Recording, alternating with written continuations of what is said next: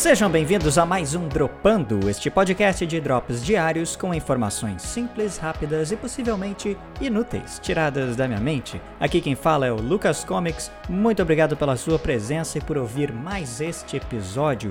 Hoje, dia 15 de dezembro de 2020, e vamos voltar à proposta inicial que eu havia comentado lá no primeiro episódio de fazer episódios bem curtos, como um drop mesmo. O drop de hoje vai ser mais curtinho porque eu vou falar sobre algo que é bem específico, um estilo de música.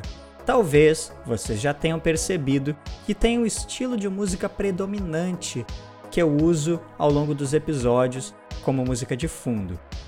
E este estilo é o synthwave ou retrowave ou vaporwave.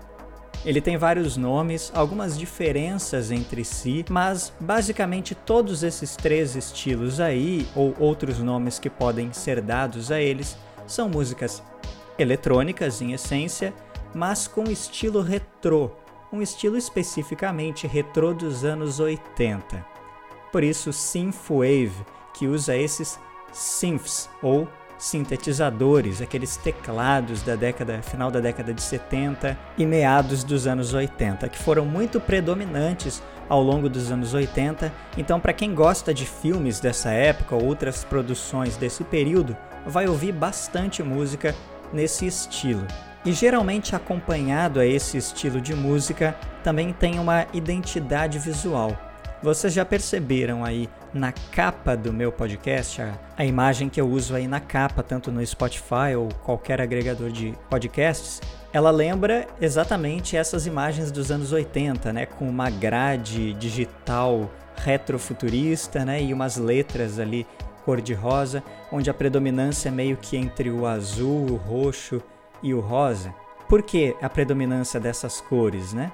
Porque são as cores do, dos neons, então, que lembram essa, essa época, esse período. Então, geralmente, os artistas de synthwave, eles usam imagens que lembram esse período, usando essas, essas grades digitais antigas, aquela coisa meio Tron, né? Que também carrega muito essa identidade da época, também um filme dos anos 80, né? Que era essa ideia dos jogos digitais de arcade que tinham essas grades, né? Ali no início do conceito de 3D digital, né? E existem grandes artistas nesse estilo que acabaram influenciando outros artistas muito maiores. Daí vocês vão encontrar, por exemplo, a Katy Perry fazendo um álbum inteiro mais ou menos nesse estilo, ou um artista muito famoso aí que é a banda Imagine Dragons, se vocês pegarem o penúltimo álbum deles, o álbum anterior de alguns anos atrás, a capa dele seguia exatamente esse estilo, né, com essa grade e com essas cores de neon.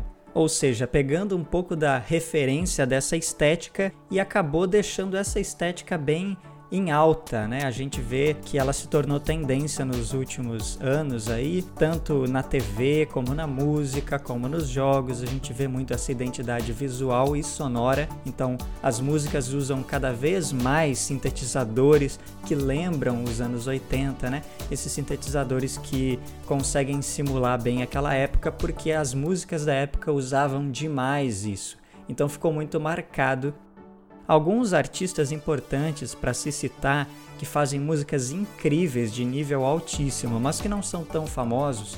Para citar alguns exemplos, eu gosto bastante do Time Cop 1983,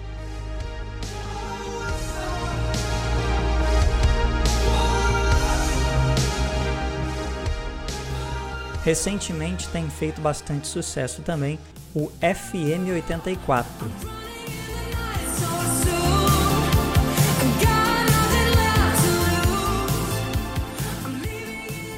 Agora, os meus dois favoritos são Gunship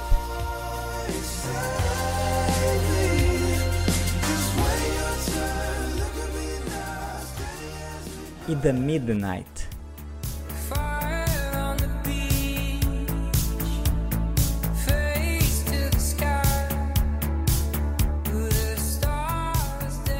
Esse é sem dúvida o meu favorito.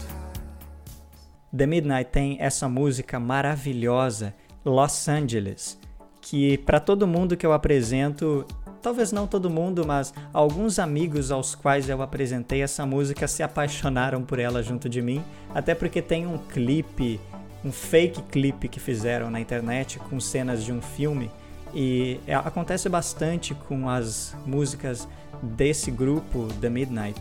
É uma dupla de DJs que alguém aí usa as músicas deles para fazer fake clips com cenas de filmes, né? E são clipes maravilhosos, parece que a música foi feita para o filme mesmo. Além disso, não tenho muito mais a comentar, já que o objetivo do programa hoje era ser bem breve mesmo, fazer só esses comentários a respeito desse tipo de música que eu gosto tanto, esse subgênero da música eletrônica, que é uma tendência atual, já que a gente está vivendo aí um revival dos anos 80, principalmente é, no cinema e nas séries, né? A gente está vendo muito essa época ser trazida de volta, então seria natural que esse estilo de música se tornasse uma tendência, né? E isso acabou se espalhando para outros gêneros de música também, que pegaram algumas referências né, desse estilo que tem tanta personalidade. Eu agradeço a atenção de todos até aqui e até amanhã.